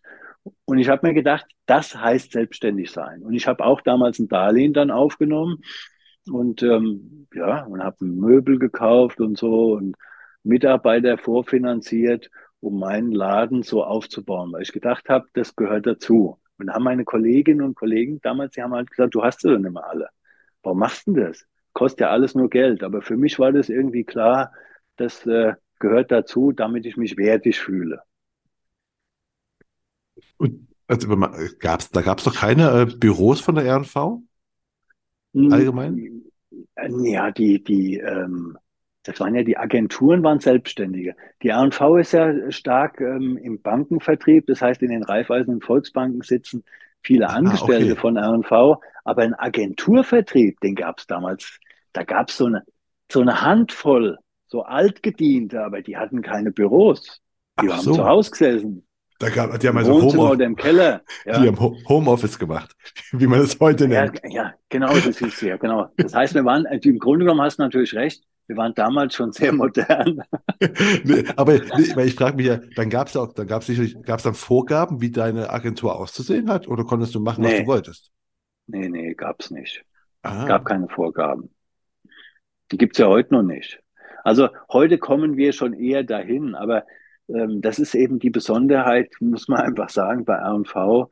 Ähm, der Agent, ich bin ja jetzt seit 1999 im Vorstand der Vertretervereinigung, seit 2013 bin ich äh, Sprecher.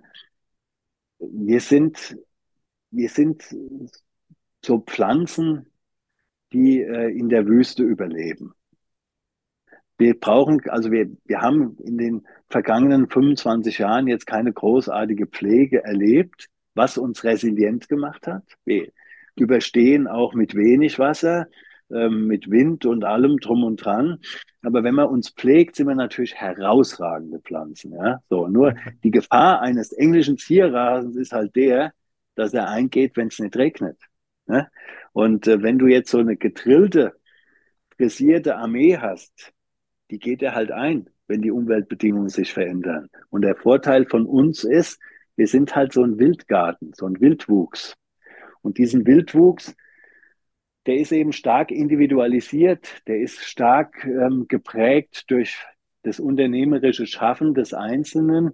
Und wir versuchen jetzt natürlich so gemeinsam ähm, und das mit starker Unterstützung, muss ich einfach sagen, von tollen Menschen, mit denen wir zusammenarbeiten können, eben auch von R&V, dass wir ähm, die Gemeinsamkeiten, die uns miteinander verbinden, über Deko-Elemente, über Möbel, über etwas zum Ausdruck bringen, was aber, wo du am Ende sagen kannst, ich habe das Gefühl, ich bin in einer R&V-Agentur. Weißt du ich, ich sehe da jetzt nicht, die haben alle das gleiche Blau oder sonst was, sondern ja, das mutet mir so an, das finde ich gut. Und diese Individualität, da eine gewisse kulturelle Identität zu zeigen, das ist so die Herausforderung, vor der wir stehen, die wir aber auch gemeinsam bewältigen. Ah, okay. Aber ähm, gut, wir sind jetzt gerade dabei, du hast deine Agentur, also du hast, du bist, äh, hast eine Agentur bekommen oder hast, nee, hast ja gemacht, Ja. selbst, selbst aufgemacht und äh, hast ein Gebiet. Und äh, Mhm. ja, und wie kommst du, also, und die Kunden, wie, an, wie bist du die gekommen? Wir reden ja von Ende der 90er, ne? Das war also noch nicht Ja, mit ja, Facebook-Werbung. Also, ne? Nein, das ist, das war, also gut, ist ja relativ einfach. Also, was hast du gehabt? Hast Telefon gehabt. Und außerdem, äh, ja gut, damals hatten wir ja, konntest ja noch anrufen, wenn du willst, weißt du wie? Also du konntest ja, du hattest ja kein Werbeverbot klassisch. So, du- ich habe ja halt alle möglichen Menschen kennengelernt. Ich war damals dann bei den Wirtschaftsjunioren von der Industrie- und Handelskammer in Wiesbaden, habe den Arbeitskreis Wirtschaftspolitik mit äh, mein damaliger Kompagnon, mit dem ich das zusammen gemacht habe, ist 2021 Business Angel des Jahres äh, in, Deutschland geworden. Ja. Wir haben, das ist ein, damals ist ein ganz breites, ich kann das jedem nur empfehlen. Wirtschaftsjunioren in der Stadt, in der man zu Hause ist oder in der Region, da musst du einfach dabei sein. Weil du mit jungen anderen Menschen zu tun hast, die auch was gestalten wollen. Ob sie nun Angestellte sind oder Selbstständige, ist vollkommen egal. Sie haben aber alle einen. Also Aufwärtstrahl im Sinne von dem Gelingen sich zuwenden, dem Verändern, dem Wachsen. Also es ist eine gute, eine gute Umgebung für, ja, für jemanden, der unternehmerisch erfolgreich sein will. Und eben das Netzwerk ist auch klasse. Gut, ansonsten bist du in einem Verein, was, es ist immer noch dasselbe. Fußballverein, Gesangsverein, keine Ahnung, wie auch immer. Und überall kannst du natürlich Kontakte machen und haben. Aber man lernt das natürlich. Zunächst mal war für mich auch so, ich will bloß nicht aufdringlich sein. Die sollen bloß nicht denken, ich bin so ein Versicherungsfuzzi. Das sind aber alles Blasen, die du im Kopf hast. Die musst du entlarven ähm, und ausprobieren, wie du damit umgehst. Das sind ja Dinge, die stehen, die, da stehen wir uns heute noch teilweise mit im Weg. Ja, deswegen damals war es so, naja, ich habe im Bestand viel gearbeitet, habe erstmal geguckt, dass ich den Bestand ausbaue, denn wenn einer äh, ein Unternehmen nur die Autos bei uns hat, ja, Wo ist denn der Rest? Müssen wir mal gucken, Angebote machen. Damals war es, es ging natürlich immer erstmal darum, dass es preiswerter ist. So, und da ich aber gleich ja, ich hatte ja eine gute Ausbildung, eben auch als Firmenberater. Ich habe äh, für viele Banken, eben auch wenn es nur ein Jahr und neun Monate war, aber das Firmengeschäft nach vorne gebracht. Ich konnte aus unterschiedlichen Perspektiven darauf schauen und hatte natürlich auch ein gesundes Selbstbewusstsein. Und dann äh, habe ich Markt gemacht, die, die Unternehmen besucht, ähm, habe mich empfehlen lassen, äh, habe mich reingekämpft, habe bei den Kunden, bei denen ich gut angekommen bin, dann eben auch gefragt, ob es nicht Kooperationspartner gibt, ähm, die ich auch kennenlernen könnte. Und so habe ich äh, einen nach dem anderen Kunden bekommen. Ich habe natürlich auch mit Mitarbeitern habe ich meine Erfahrungen gemacht. Und es hat lange gedauert, bis ich ein guter Chef war. Lange. Es hat, äh, hat viele Opfer gekostet. Was, also einfach so. Zwei Sachen. Also was macht einen guten Chef aus für dich? Ja. Und äh, und äh, wie lange ungefähr? Wenn man jetzt mal das zuhört und sagt, okay, ich will auch ein guter Chef sein, dann ne? guter Chef ist ein schönes Wort. Boah. Aber was macht das aus für dich? Ähm, also erstmal ist wichtig, dass ich nicht nach jemandem suche, der so ist wie ich, sondern anders. Wenn jemand einmal anders ist als ich, dann kann ich den auch nicht so motivieren wie mich. Aber er soll ja auch, oder sie soll ja praktisch etwas mit in den Laden bringen, was äh, eben mich ergänzt oder was je nachdem, was du für einen Blick auf dein Geschäft hast, was du eben willst. Äh, am Anfang habe ich gedacht, es muss alles eben Wachstum, Produktion und hier noch und muss im Vertrieb was warum nur so wenig Termine, was ist los mit dir und so. Babam, babam, babam, babam, äh, du dumm die Schlagzahl erhöhen und und und. Und äh, ich habe dann eben auch vorausgesetzt, dass die Leute so viel arbeiten wie ich. Und wenn sie es nicht getan haben, habe ich gesagt, sie sind faul. Und es war natürlich, ich war jenseits von Gut und Böse, ähm, von, von meinem Herangehen an, an das, äh, an die Zusammenarbeit auch, an, auch an die Individualität. Die Menschen, die haben jetzt für mich nur die Rolle gespielt, dass sie, äh, naja, dass sie mein unternehmerisches Wirken vorantreiben, aber ich habe die selbst ja als Individuen oder beziehungsweise als Teile von Familien und so weiter gar nicht wahrgenommen, sondern einfach als Instrument und wir haben hier den Laden und nur der Erfolg zählt und alles andere ist egal. So, und das führte dann auch irgendwann dazu, natürlich ging es immer weiter voran. Bom, total, ja, Erfolg, Erfolg, Erfolg. Und irgendwann mal sitze ich in einem Kundengespräch, mittwochs, mittags, in meinem Büro und auf einmal höre ich so ein oszillierendes Pfeifen auf einem Ohr. Und da habe ich gedacht, wow, jetzt ist vorbei. Jetzt kriegst du gleich einen Hörsturz, jetzt wird mir Schweiß ausgebrochen und, und, und. Und dann äh, bin ich, habe das Gespräch noch zu Ende gebracht und habe dann im Büro gesagt, ich gehe, mir ist nicht gut, bin weg. Dann wollte ich zu einem, äh, zu so einem, äh, naja, Ohrenarzt, gab so ein, ich habe gedacht, Tinnitus-Spezialist. Ich habe schon gedacht, dass es sowas ist. Die hatten aber mittwochs nachmittags alle zu in Wiesbaden. Also konnte ich erst donnerstags vormittags hin. Und ähm, der Arzt war grandios, weil der hat mir, der hat jetzt mal gesagt, ja, brauchst keine Angst haben, wird erst, wird nicht schlimmer. Schlimmer wird es jetzt erstmal nicht. Und dann hat er mit mir geredet und dann hat er gesagt, was äh, treibt dich so um und so. Und dann habe ich eben, ja, Agentur und Laden und geht nach vorne und so weiter. Und ich muss, äh, bin dabei und äh, ja, zwölf Stunden Tage, kein Problem, gehört dazu und so weiter. Und der hat dann nur gesagt zu mir, sag mal, kannst du dir auch vorstellen, dass du dich einfach abends mal hinsetzt auf die Couch, die Beine hochlegst und ein Glas Wein trinkst? Und da habe ich gesagt, wie? Da habe ich gesagt, ja, das solltest du lernen. Dann wird es mit dem Pfeifen auch wieder besser. Da habe ich erstmal gedacht, der hat sie nicht mehr alle. Ja. Ich habe dann einfach nur, ich habe das irgendwie angenommen, ähm, aber ich habe es zunächst mal nicht verinnerlicht. Also es hat ich sage jetzt mal ein paar Tage gedauert. Aber dann habe ich begriffen, was der meint.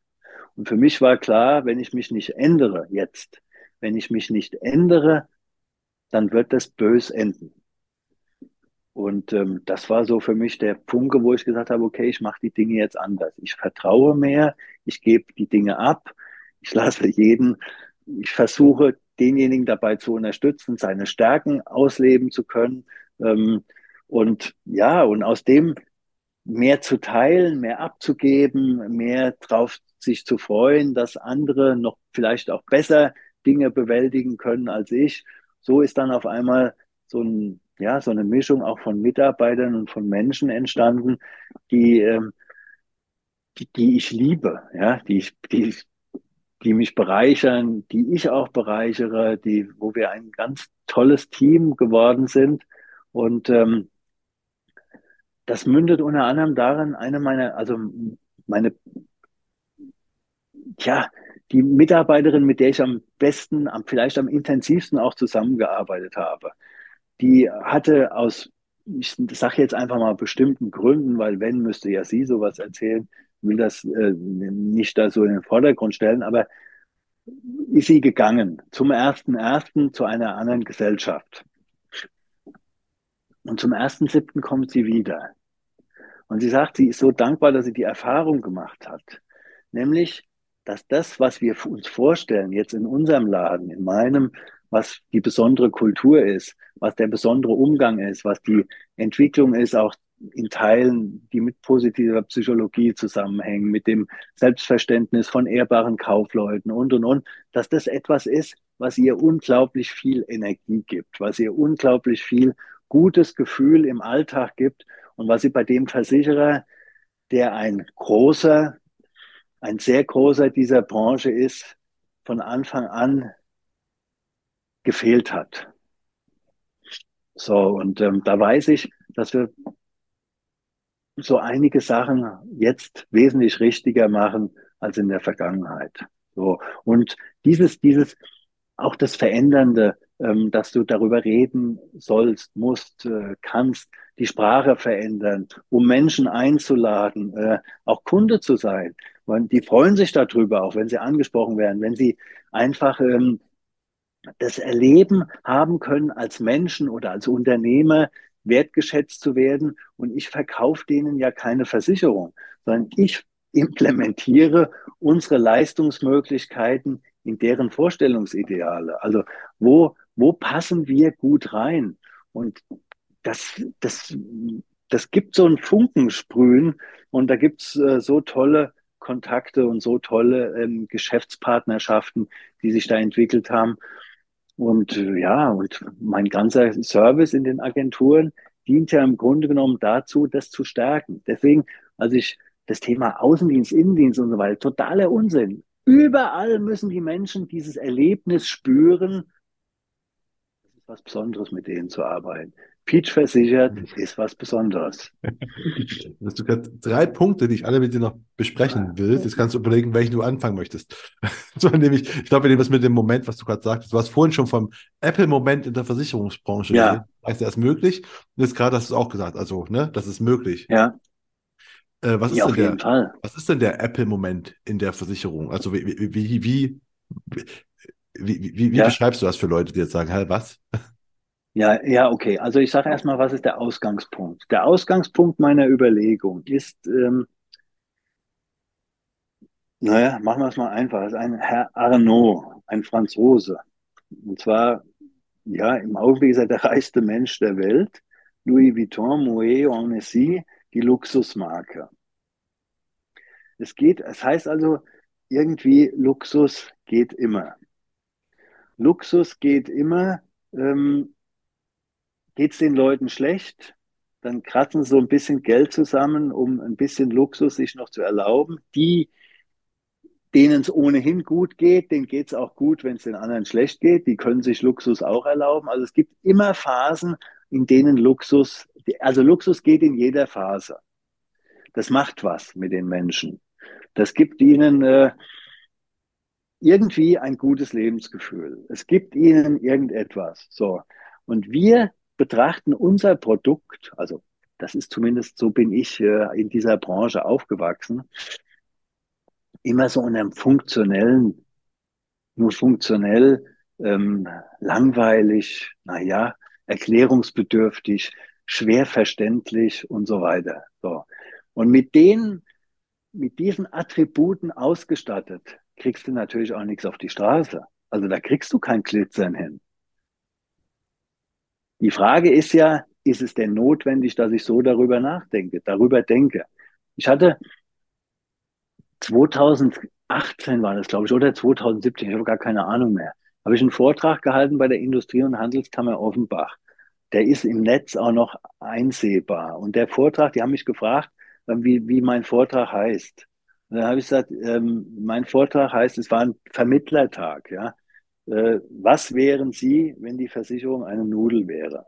Da war erstmal Ruhe auf der anderen Seite, kurz, ja, kurz irritiertes Atmen und dann nochmal die Nachfragen. Dann habe ich es nochmal gesagt. Ja, ähm, könnten Sie uns vielleicht mal schreiben, was Sie da machen wollen? So. Und mein Gedanke war der, wenn du musst praktisch mal rausgehen aus der Bahn, was wärst du, wenn die Versicherung, die Versicherung ist meine Nudel, mein Nudellieferant und bin ich jetzt Nudelhändler? Bin ich ein Imbiss? Bin ich eine Kette? Bin ich ein Top-Restaurant? Bin ich ein Hotelrestaurant? Was bin ich? Was bin ich? Und das ist eben das Selbstbild auch als Agenturinhaber oder als Maklerbüroinhaber. Egal was. Was bist du? Wen sprichst du an? Warum bist du da? Was ist das Besondere, was dich ausmacht? Die Nudel kann es nicht sein. Und so ist es ja mit der Versicherung auch. Die Versicherungspolice, die ich verkaufe, die man woanders auch kaufen kann, die gleiche Police, wenn wir Standardwerk verkaufen, warum soll der die bei mir kaufen? Oder sie? Warum? Ich muss eine Antwort dafür haben. Und die Antwort, die muss etwas sein, was den Mehrwert, was die Philosophie, was das, was du anbietest, für den Kunden bedeutet. Und das ist es, was ich meine. Da musst du nach dem Glitzern suchen. Das Apple-Glitzern, das ist jetzt für mich so das Sinnbild. Ähm, was okay. macht das aus? Und wenn du das, wenn du darauf keine Antwort hast, dann sage ich dir, kümmere dich drum, weil trainier deinen Unternehmermuskel so lang, Kopfschmerz ist praktisch Muskelkater, Unternehmermuskel, ähm, so lange, bis das anfängt, weil das ist das, was dich ausmacht. Das ist das, was dich auch in Zukunft für andere erkennbar macht. Das ist das, was du transportieren solltest, damit du für die, die du ansprechen willst, überhaupt sichtbar bist. Als Arbeitgeber, als, äh, als Heimat für Versicherungen, wie auch immer. Sichtbarkeit ist gerade ein gutes, gut, guter Stichpunkt. Nämlich das zweite Thema noch. Wir haben vorhin geredet, ja. wie du früher deine Kunden gewonnen hast, ne? Da waren wir quasi Anfang Mitte der Tausender.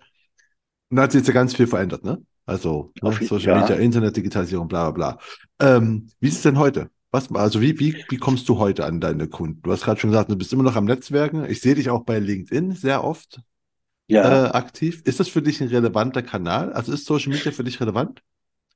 Ja, Oder? wobei, ja, ist auf jeden Fall, also Social Media ist, ähm, für mich ist nur LinkedIn. Also ich mache nur LinkedIn und ansonsten habe ich Google noch ein bisschen, aber LinkedIn ist praktisch das, was mir voll, vollkommen ausreicht. Also es reicht mir deswegen aus, weil ich mittlerweile eben auch so ein größeres Netzwerk schon habe, dass es mir leichter fällt, ähm, in Kontakt zu kommen, dass es mir leichter fällt, auch ähm, mehr ähm, naja, Likes oder Kommentare zu bekommen, dass überhaupt sozusagen eine Diskussion auch möglich ist, die man dann auch privat noch fortführen kann, das äh, ist ganz gut. Und ja, ansonsten, ansonsten sind, ist es, muss man, also kann ich zum Glück von mir sagen, in Wiesbaden kennen mich halt viele. Im Rheingau auch. Das ist angrenzend. Und wir haben schon auch sehr große Unternehmen bei uns versichert. Und insofern irgendwann mal ist dort auch die kritische Masse, wenn du nicht blöd bist, sage ich mal, überschritten und dann kannst du damit arbeiten. Mit dem Ruf, mit Empfehlungen, mit da mal hingehen und ja, Mensch, Sie kennen doch den und den, den kenne ich noch nicht. Wie kommen wir denn dahin, dass ich den auch kenne? Am besten mit Ihrer Hilfe. Ne? So, und musst halt einfach locker sein. Und das ist ja auch das, was die Leute dann schätzen. Äh, das, ist, das stimmt. Also ist aber im Prinzip machst du eigentlich das gleiche wie früher, nur mit anderen Medien, ne? Bravo. Ich richtig verstehe. Ja, ja, das ist es. Das ist es. Also, es hat sich genau, das finde ich, das hast du herausragend gesagt. Es hat sich eigentlich gar nichts geändert. Nur die Werkzeuge. Aber die Mechanismen, die wirken, sind genau dieselben. Ja.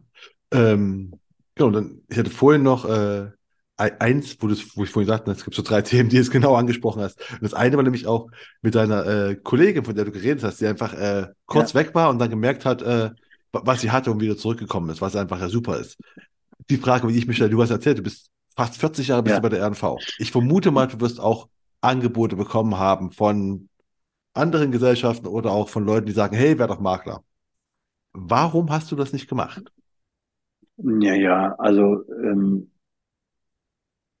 es ist so, dass mir schon relativ früh klar war, dass du eh nie alle bedienen kannst.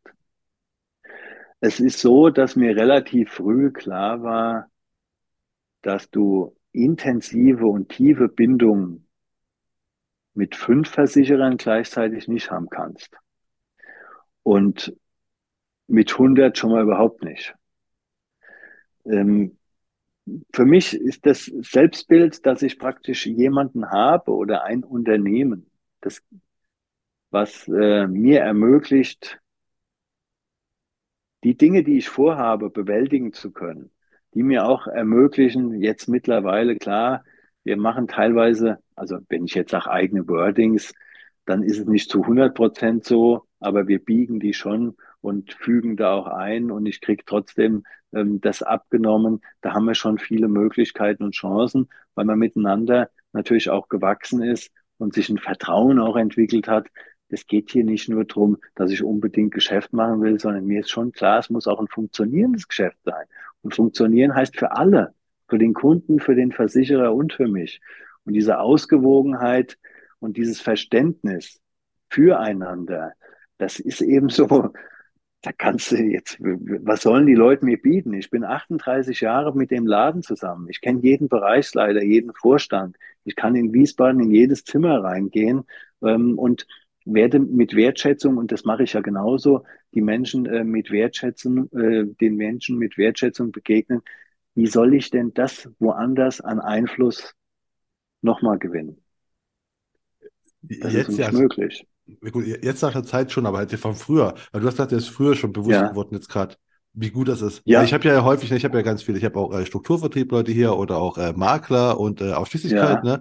Du kennst mit Sicherheit auch, ne, dieses ganze, wir, wir sind besser als die anderen, Blazeug. Äh, ja. Und äh, deswegen mal frage ich immer gerade, besonders die aus Ausschließlichkeit. Was ist denn der Vorteil in der Ausschließlichkeit? Der Vorteil? Da, ja, wo man sagt, ich weiß mal, so junge, stell dir vor, ne, es kommen jetzt junge Leute rein und die hören, die hören den Podcast und man sagt so, ja. also Markt sagt immer so, hey, du hast die große Auswahl, du kannst da deine Kunden speziell bedienen und so weiter, aber die Ausschließlichkeit hat ja auch Vorteile.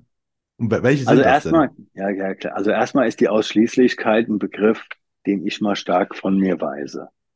Weil ausschließlich, das ist auch, also wir müssen natürlich auch mit den Begriffen arbeiten, ja. Der ausschließliche ist für mich der Exklusivvertrieb.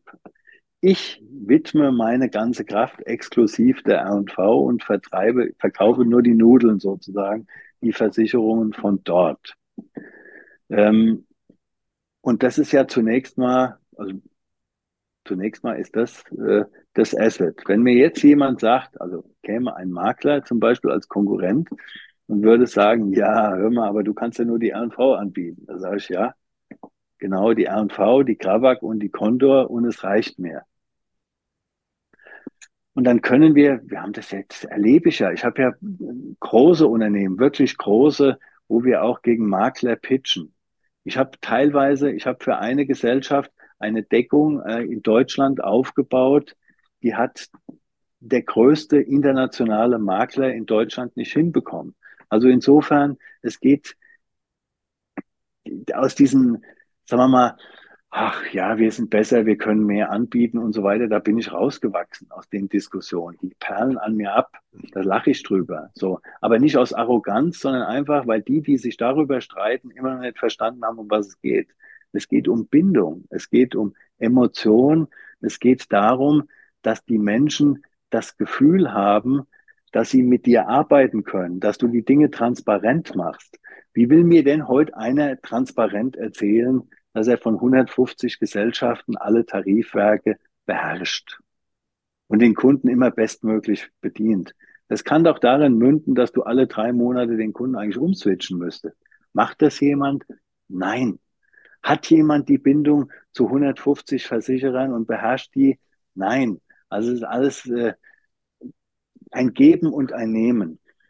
Was wir haben in der Exklusivität, und das ist der Vorteil aus meiner Sicht, den meine Industriekunden haben, wenn ich vor Ort bin und bin darüber gelaufen und habe was nicht gesehen, hat die R&V ein Problem.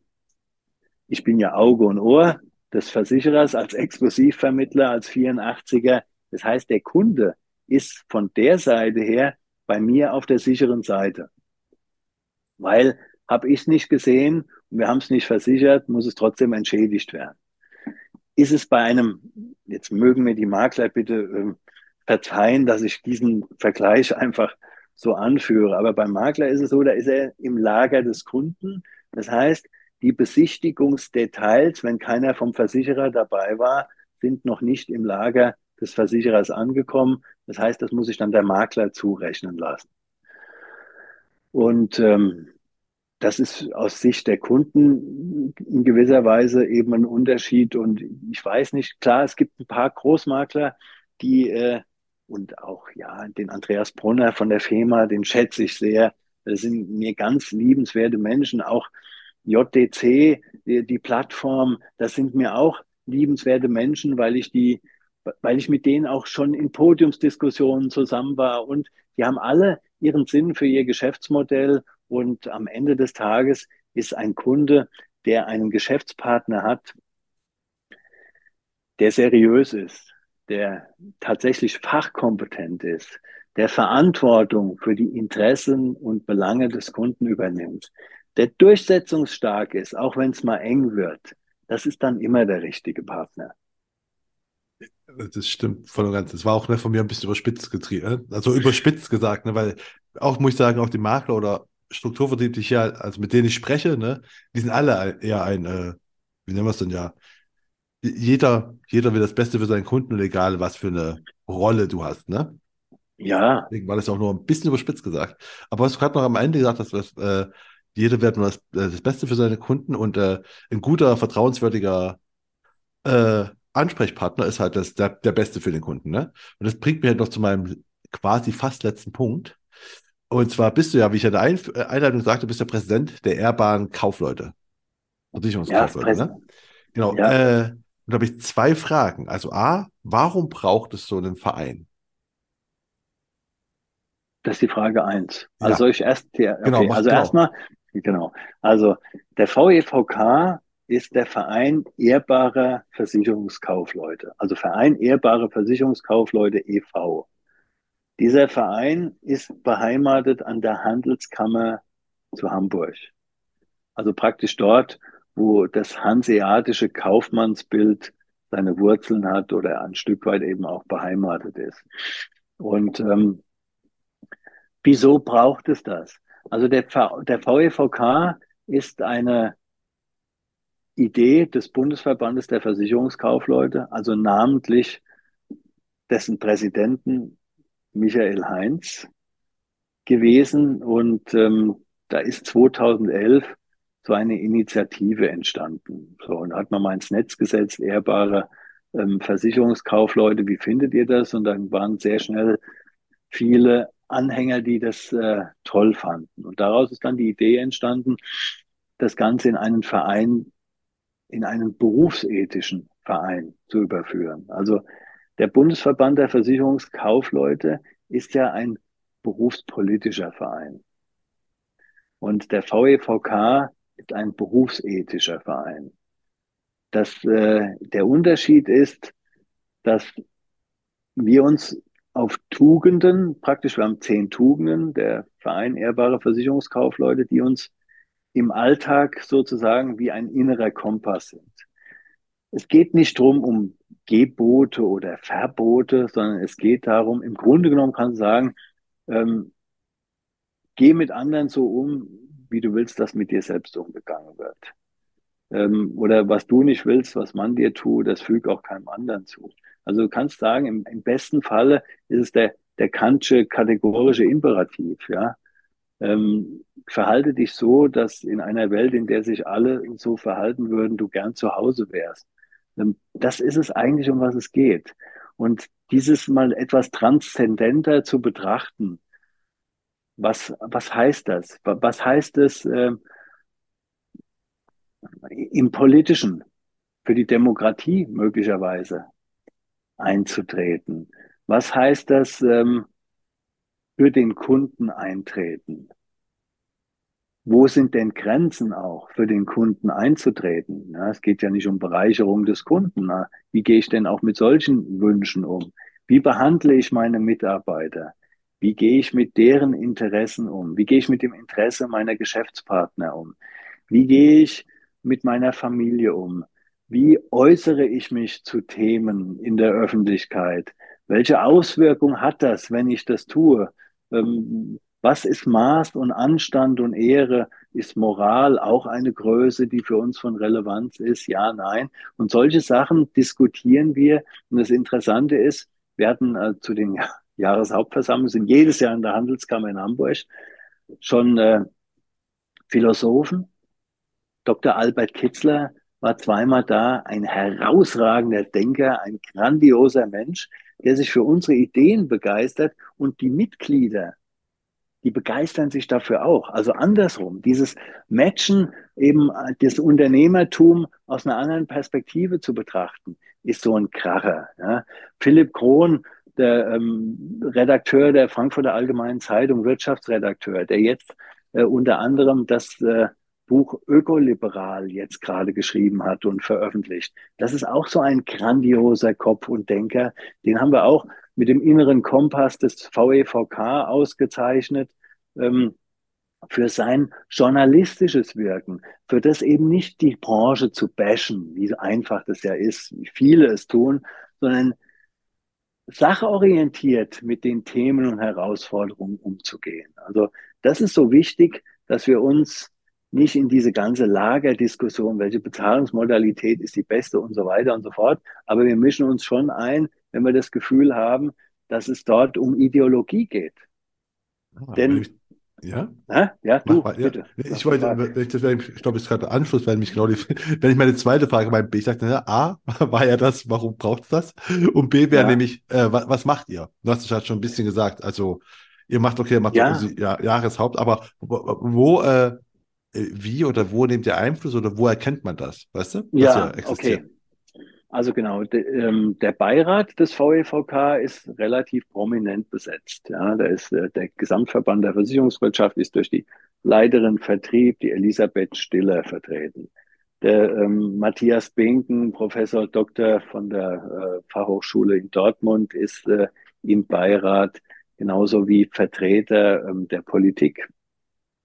Und ähm, auch Kollegen, also aus dem, äh, aus der, aus, äh, aus dem Exklusivvertrieb sind äh, zwei Vorsitzende von Vertretervereinigungen dabei. Es ist also so ein bunter, eine bunte ähm, ja, Schnittmenge der gesamten äh, Stakeholder der Branche. Und das ist das äh, Interessante. Womit wir uns beschäftigen ist, jetzt zum Beispiel ähm, ist the value of advice. Was ist der Wert von Beratung. Jetzt kannst du natürlich berufspolitisch sagen, na ja, das ist die Provision oder das ist die Cottage oder es ist Honorar. Dann können wir jetzt streiten über die bestmögliche Vergütung. Das wollen wir aber gar nicht. Wir wollen einfach tatsächlich sehen, was ist denn der Wert guter Beratung? Woran macht sich eigentlich gute Beratung bemerkbar? Was sind denn die Voraussetzungen für gute Beratung? So. Und warum ist das für uns von Relevanz? Weil Verhaltensökonomie in unserer Branche viel zu kurz kommt, aber im Grunde genommen im Alltag permanent ja stattfindet. Und äh, die Verhaltensökonomen wie beispielsweise Kahnemann, ähm, wie der andere ähm, Tversky, Amos Tversky und der dritte fällt mir jetzt nicht ein, der hat aber auch den Wirtschaftsnobelpreis bekommen. ähm, die haben das Bild dieses Raubtierkapitalisten, also praktisch das, ähm, das ähm, na, fällt mir jetzt gerade der, der, der Name nicht ein. Ähm, ei. Eakins, also in, in amerikanisch, der, der, äh, der praktisch immer auf seinen äh, Vorteil bedacht ist, wirtschaftlich ah, handelnde. Ah, hom, äh, Homo economicus. Ah, vielen Dank. Siehst du, wunderbar. Gut. Der Homo economicus, genau, ist eine, eine Figur, eine Kunstfigur. So, und wenn du die politische Diskussion und auch die, die Diskussion der Verbraucherschützer hörst, dann ist ja die Fehlleitung von Provision, die korrespondiert ja damit, dass es den Homo economicus tatsächlich gibt. So. Aber es ist es ist in vielen Studien, also das kannst du nachlesen, in, in den Büchern auch, in den Veröffentlichungen ist ja bewiesen, dass es den eben nicht gibt. Und nicht mal die, die tatsächlich Icons, also rein wirtschaftlich liberal denken in den USA sind, sind in der Lage, also die machen das nicht. Und warum? Naja, weil du willst, du willst ja nicht zwingend aus der Gegend wegziehen, in der du zu Hause bist. Das heißt, du, du willst ja die Leute gar nicht über den Tisch ziehen. Also nicht nur aus Bequemlichkeit, sondern A, weil du auch selbst nicht über den Tisch gezogen werden willst. Es gibt immer schwarze Schafe für alles. Aber wenn wir die schwarzen Schafe immer zur Regel erklären und im Grunde genommen dann alles so ausrichten, dass bloß solche schwarzen Schafe nicht mehr auftreten können, was machen wir dann? Dann schaffen wir wieder neue Räume für neue andere schwarze Schafe. Das ist totaler Schwachsinn. So, du brauchst mehr schon Freiheit und Vertrauen. Und unsere Gesellschaft ist aus meiner Sicht schon zu stark regulativ, zu stark bestimmend. Wir wissen schon, der, der, der äh, unmündige Verbraucher muss geschützt werden und so weiter. Das ist aber nicht meine Welt. Ich lebe, ich glaube an den mündigen Verbraucher, ich glaube an den mündigen Menschen und ich glaube auch daran, dass sinnvolles Wirtschaften die Größenordnung ist, die für uns alle notwendig ist, dass diese Welt überlebt. Und daran einen Teil zumindest in unserer Branche mitdenken und mitgestalten zu können, das ist die Aufgabe des VEVK. Schön. Das wäre fast ein schönes Schlusswort, aber ich habe noch drei Fragen. ja, tut mir leid. Ich habe noch drei, nein, drei, nein, super. drei Abschlussfragen, die ich immer frage auch. Ähm, ja. Und die eine ist, äh, was war denn der beste Tipp, den du in deiner Anfangszeit bekommen hast, den du immer noch beherzigst? Also ich kann nicht sagen, dass es die Anfangszeit genau ist, aber ich kann dir eines sagen. Es ist ein, ein lieber Freund. Wir begegnen uns nicht so oft, aber wenn wir uns begegnen, dann ist es sehr, sehr herzlich. Es ist der Martin Limbeck. Ähm, und Martin Limbecks Buch nicht gekauft hat er schon das ist für mich einfach der Kracher überhaupt. Also der Satz, nicht gekauft, hat er schon. Das ist es. Das ist alles, um was es geht. Es ist im Grunde genommen die Angst, die Angst davor, das ist ja häufig die Angst vor einem Nein. Ne? Ich frage den nicht, weil er könnte ja Nein sagen. So. Und dann habe ich was verloren. Und dieser Satz, nicht gekauft, hat er schon, entlarvt ja, dass du gar nichts verlieren kannst. Du kannst nur gewinnen. Derjenige, der nicht gekauft hat, den du jetzt ansprichst und er kauft weiterhin nicht, der bestätigt nur seinen Zustand. Wenn er, du kannst also nur gewinnen, du kannst den ja nur verändern, dahingehend, dass er kauft. Und das ist eben einfach so dieses unglaublich schöne Bild. Du hast nichts zu verlieren, du kannst nur gewinnen. Das stimmt. Die zweite Frage, die ich immer noch stelle, ist, äh, was hättest du denn schon gerne zeitiger gewusst, was du quasi selbst sehr hart erarbeiten musstest? Och, ähm, ja, ich hätte vielleicht früher gern von der positiven, von positiver Psychologie Kenntnis genommen. Die, die ist mir erst im Lockdown begegnet. Ich wusste, dass darin im Grunde genommen ein Großteil alles, was ich mir schon auch ein Stück weit hart erarbeitet habe. Da bin ich aber nicht böse drum, um Himmels Willen. Das ist auch keine heroische Leistung.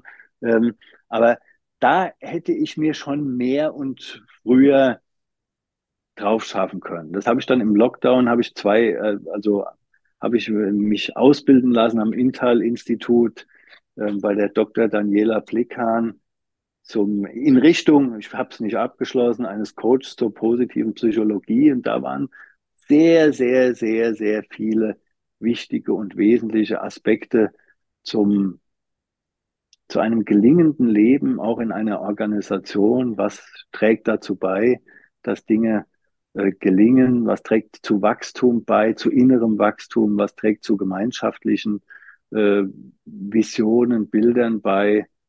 Da, äh, das hätte ich ein bisschen früher hätte mir das schon viel mehr auch gebracht. Aber das ist jetzt keine Beschwerde. Gut. Und äh, jetzt kommen wir zur letzten Frage. Und die ist immer, äh, welche Bücher kannst du empfehlen und warum? Okay.